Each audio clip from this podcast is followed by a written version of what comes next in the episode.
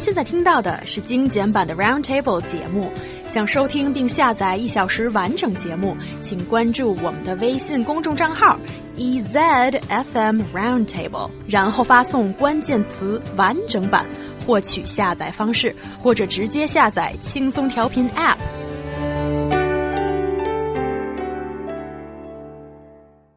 He likes spices and she likes sweets. He eats noodles all the time whilst she wants rice as the staple food. Can this couple reconcile their differences and stay happy together? Apparently, different eating habits can be a deal breaker for some couples.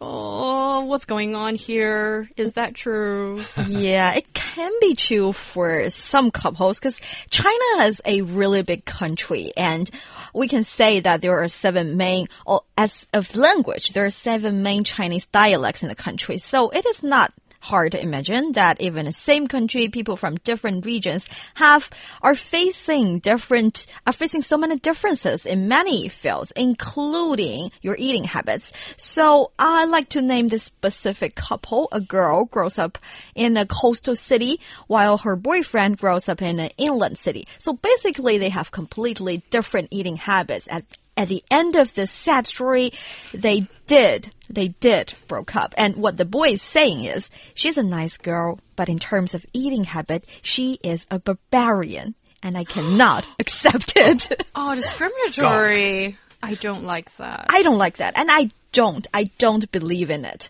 I believe in love. And I do think even though you're having different eating habits, you can always find your way of solving it. You can sometimes open your mind, try a little bit of others, and then you have a happy marriage and maybe broaden your eating, eating habit. Whoa, whoa, whoa. Okay, so yes, I believe in love too, but at the same time, you date for a while, or hopefully for a while. It's not like a week and you're like, I'm, I love you.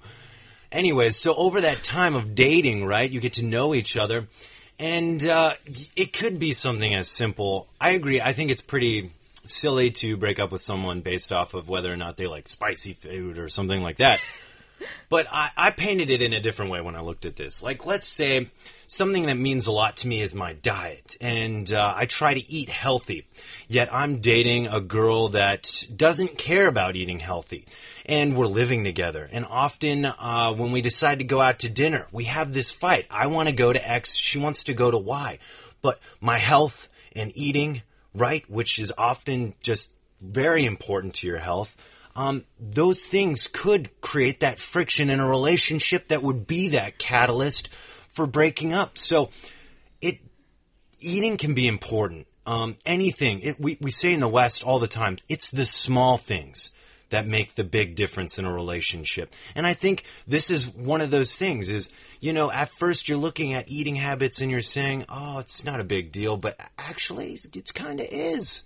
And I'm not saying that you have to eat the same food. I think it's really cute. My my sister and her husband I think, you know, he's a sushi eater and she doesn't really like fish, but she'll try it for him because she loves yes. him. And that's such a cute testament of how much she cares about him.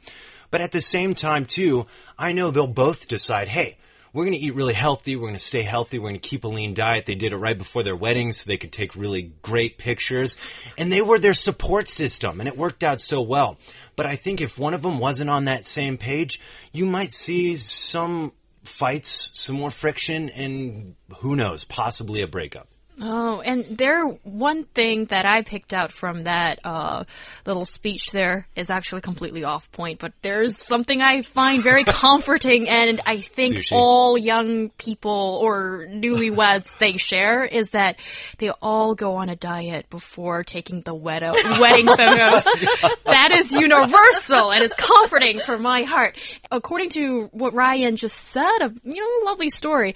I think it shows that first of all eating habits, a difference in opinion in that department shows that you have different habits, different lifestyles maybe, and you have a difference in the way you think, yeah. the way you look at your life. Absolutely. But when two individuals who are not family and they come together, you're kind of um, molding yourself into ways that fits the other person.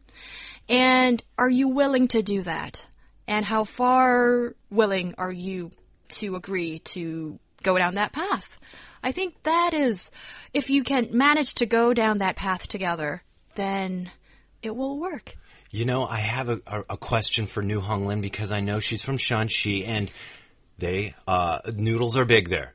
If you, uh, had a boyfriend that hated noodles, would that be a problem? No, it won't be a problem. I will have all the noodles. I'll be so happy because whenever I go, I can have noodle. He can have whatever there is. And that's my way of solving the problem. And also, I, I'm, I'm not judging you because you Mm. will break up with a girl because she did not like your diet thing. Oh I will not judge you, Look, but I think thrown in my face. it's a matter of your own choice. How much you love the girl, how much you value your eating habit. It's not right from wrong. It's just something you choose to do. Love is one thing, support is another. And I think it's okay to have one person that likes an unhealthy diet and one person that uh, likes a healthy diet. But to find the support for both of you supporting each other with such fundamental differences, I think it's easier to speak those words and say it's easy. But then when you actually are in that relationship, it is pretty difficult. Yeah, it, it can be difficult, but yes, I am a very optimistic person when it comes to love. And yes, I think maybe if you make that compromise in eating, uh, let's say the girl says, yeah, I'll give in to noodles three days a week. really. Yeah, something like that. And um, and if the guy can maybe clean the bathroom every time after Oh. he uses it, then that's a compromise. That's a good deal. Whoa! Yeah, That's a good deal. And you know, we want this to work. We want it to work. So let's make it work. We're adults. We can do it.